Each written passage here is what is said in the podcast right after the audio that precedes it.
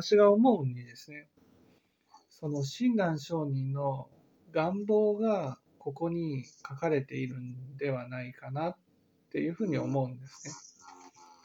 その親鸞上人は浄土真宗を起こされた方はね法然上人だっていうふうに昇進下では明らかにされてるんですね。うん、あの新宗こ、えー、表彰後編集と。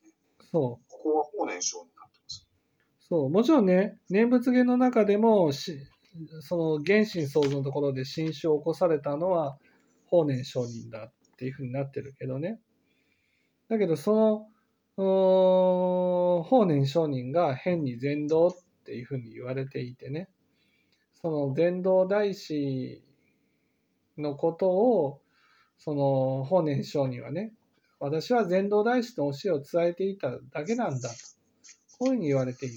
だから、親鸞上人も、私のこの浄土真宗という教えはですよ、その禅道大師の教えなんだというふうに明らかにしてるんだと思うんですね。で、それは親鸞上人のこの念仏芸っていうのはその昇進芸を書かれた後に書かれたものでね、願望が書かれているんだと思うんです。それはな、な、なぜかというと、その、親鸞上には一生涯ね、弥陀の本願を伝えて行かれた。でも現実には、その、弥陀の本願に救われた人ってほとんどいない。だけど、いや、そんなはずはない。弥陀の本願っていうのは、十方市場が相手なんだから、すべての人が救われる教えなんだ。つまり、凡夫が救われる教えが弥陀の本願なんだ。こういうふうにね、思いたかったんだと思うんです。だから、その思いたかった、その願望がここにね、現れていて、禅道大師はね、その偉大家部人のような人でも救われたじゃないかというふうに言っている。まさに偉大家部人のようなね、ドロドロの泥ボンブが救われるものが弥陀の本願なんだ。だからどんな人も救われるんだ。そういうね、なんでですかね、親鸞上人の切なる思い、切なる願い。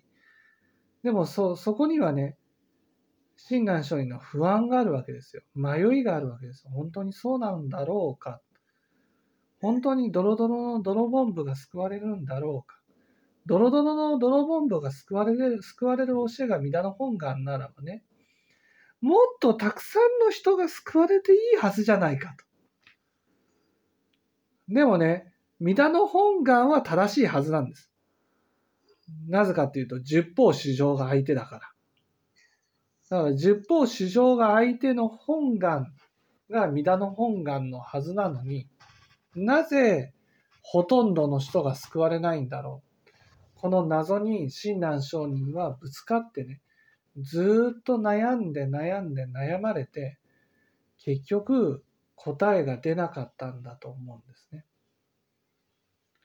まあそれをその親鸞上人からずっとね、アドの私がですね、あこれはその救われた人が導いていくことによってね全ての人が救われるんだということがまあ今明らかになったと思うんですよ。